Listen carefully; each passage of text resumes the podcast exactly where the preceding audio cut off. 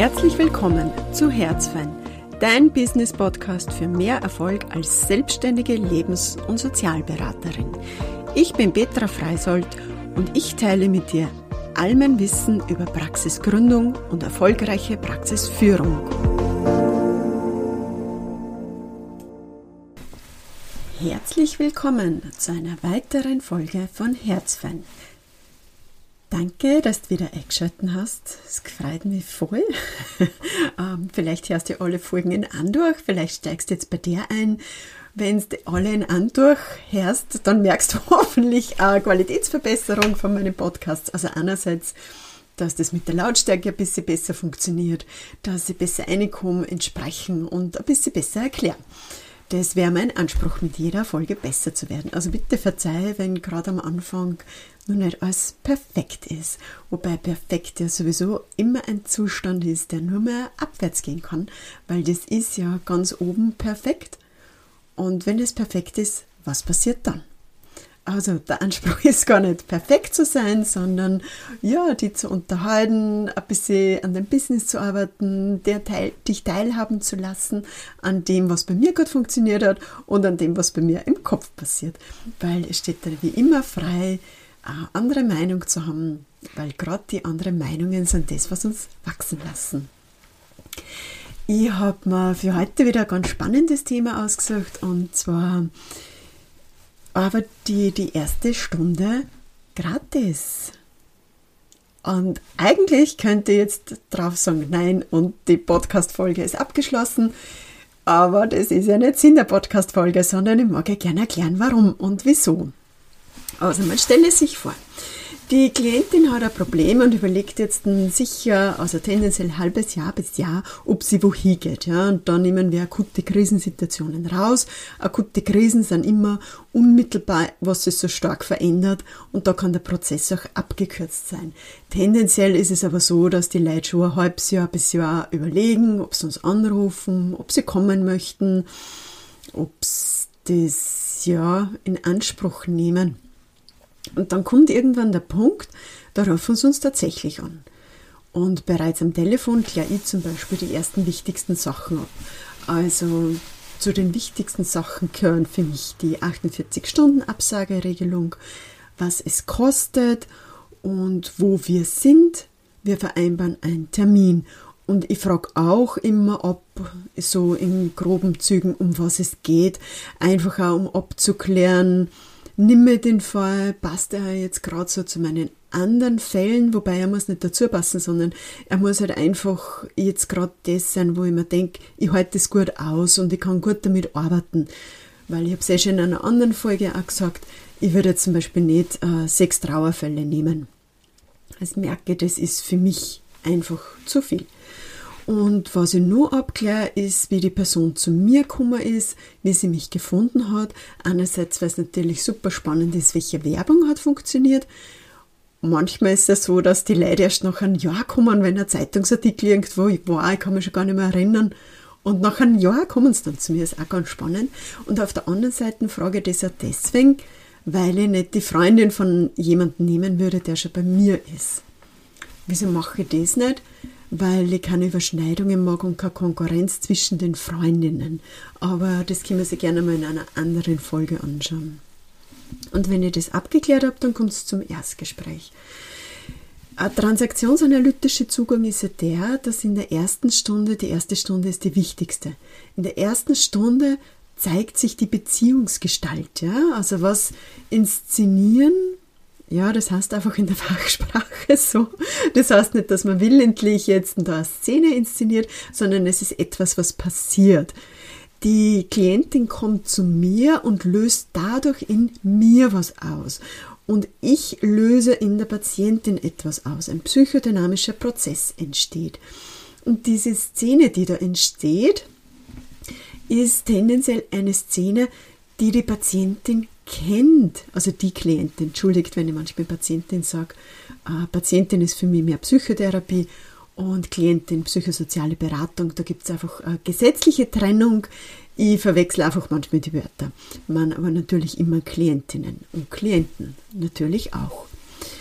Also die erste Beziehungsgestalt bildet sich.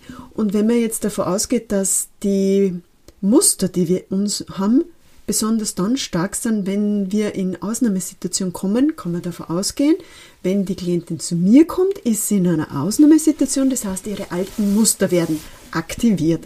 Sie versucht für sich einen Zustand herzustellen, der ihr vertraut ist, der ihr bekannt ist und es inszeniert sich diese Szene.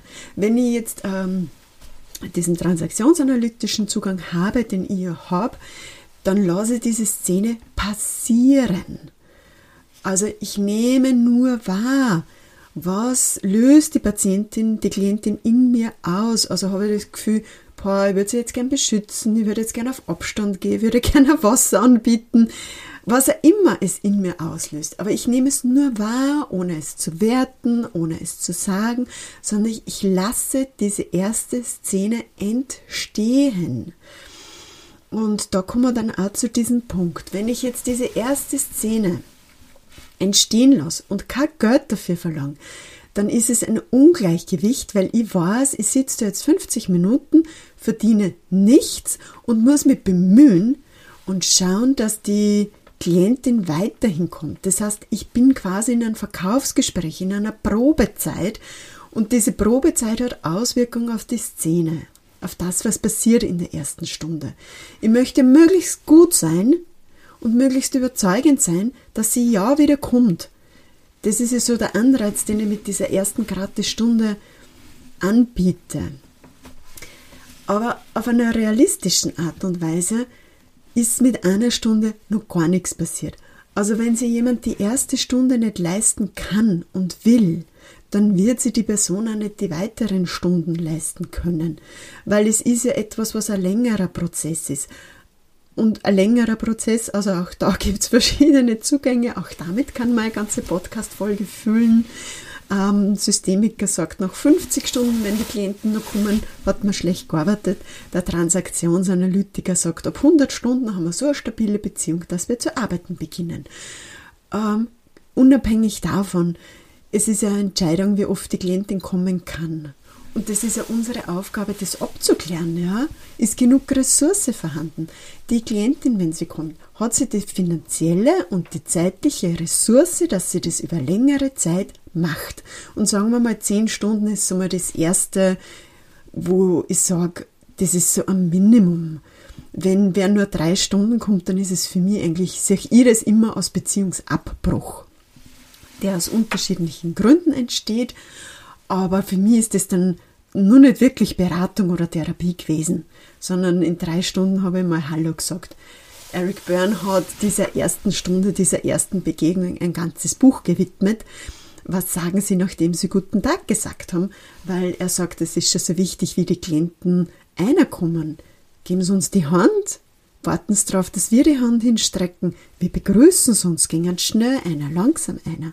Setzen Sie sich auf das ganze Sofa, also machen Sie sie breit oder machen Sie sie ganz schmal, setzen Sie sie am Sessel, warten Sie, bis wir was sagen oder beginnen Sie ein Gespräch, womit beginnen Sie ein Gespräch. Also gerade die erste Stunde ist gefüllt mit so vielen Informationen. Und es gibt noch nichts, wo man dann sich schon daran gewöhnt hat, sondern man kann alles analysieren, aufnehmen, wahrnehmen. Und ja, das ist Arbeit und die will ich bezahlt bekommen. Und ich mag nicht eine äh, On-Off-Beziehung führen. Ich mag nicht ausprobiert werden. Ich mag kein One-Night-Stand sein. Ich mag auch nicht wieder weggeworfen werden, sondern ich möchte, wenn Leute zu mir kommen, dass sie sich klar sind, sie lassen sie auf eine Beziehung ein, auf einen Prozess und äh, auf eine gewisse Qualität der Arbeit. Und das schafft eine Verbindlichkeit. Es braucht ja auch die Verbindlichkeit des Klienten, dass der was erreichen mag, dass der mit mir arbeiten mag. Es soll ja kein Kaffeetratsch werden. Und das wird auch mit suggeriert mit, es kostet nichts. Okay, ich geh, es kostet nichts, ich gehe da jetzt hin und schaue mir das mal an, aber ich habe vielleicht gar nicht den Leidensdruck, dass ich wirklich was verändern möchte. Und dann ist es natürlich schwierig dann gängen die Leute wieder, okay, wenn eine Stunde da schnell fest, ah, hat man gar nichts gebracht und gängen wieder. Aber gerade dieser Leidensdruck, dieses Ich mag was verändern und da investiere Zeit und Geld, genau das ist der Punkt, an dem wir Klienten gut begegnen können. Weil dieser Leidensdruck Das ist das eine. Wir versuchen, diesen Leidensdruck zu lösen, zu mindern, was auch immer. Ne? Das wäre noch dieses äh, Beratungsziel. Aber dieses äh, Wasch mir, aber ich mag nicht nass werden. Ne? Es ist immer sehr ambivalent. Wenn Klienten zu uns kommen, gibt es immer diesen Anteil von, ja, ich mag Veränderung, ich mag diesen Leidensdruck loswerden. Und gleichzeitig, ich mag mir das behalten, was ich kenne. Diese Ambivalenz gibt es immer. Und indem, dass die Leute dann quasi nichts zahlen für die erste Stunde, ist halt dieses Verlockende von, boah, das bringt sich ja eh gar nichts, wenn ich dort hingehe, weil nicht der Leidensdruck groß genug ist und der Preis, den sie dafür zahlen. Weil wir zahlen für jedes Verhalten einen Preis. Und es gilt immer abzuwägen, welchen Preis bin ich bereit für welches Verhalten zu zahlen. Und deswegen biete ich überhaupt keine gratis Erstgespräche an. Ja, also gerade bei Beratung und Psychotherapie ist es ganz klar, ich arbeite 50 Minuten Einheiten, ich spreche bei meinen Klienten nicht von Stunden, also ich versuche es zumindest, sondern ich arbeite 50 Minuten und das kostet etwas. Immer auch wenn es nur ein Erstgespräch ist, weil auch dieses Erstgespräch arbeite ich. Ich bin da, ich sitze in meinen Räumen, ich stehe den Raum bereit, ich habe schon ein Telefongespräch äh, geführt, ich habe mich schon darauf eingestellt, auf die Klientin. Und in diesem Erstgespräch passiert die erste Szene.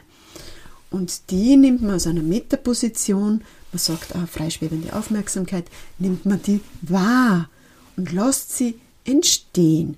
Und nach diesen ersten äh, sage ich mir so 40 Minuten, wo es einmal darum geht, so mal sich kennenzulernen, Hallo zu sagen, dann schaut man mal, möchte man weiterhin zusammenarbeiten. Und da dürfen wir es auch den Klienten zumuten, dass sie es schaffen, das frei zu entscheiden und ihr Geld dafür auszugeben, was sie tun wollen. Ja? Also wir müssen es ihnen nicht abnehmen, weil damit würden wir wieder die Dynamik verstärken, dass wir dem Klienten nicht zutrauen, gut für sich selbst zu sorgen und Haus zu halten. Also es hat auch was mit einer Ebenbürtigkeit zu tun. Ich mute dir zu, dass du mit deinem Geld so umgehst, dass es zu deinem Besten ist. Und das ist für mich so die erste Stunde. Ich glaube, ich habe jetzt nichts vergessen. Sollte was vergessen, erwähne es in der nächsten Podcast-Folge. Ähm, erzähl mir gern, wie ist für dich die erste Stunde? Arbeitest du die erste Stunde gratis? Wenn ja, weswegen?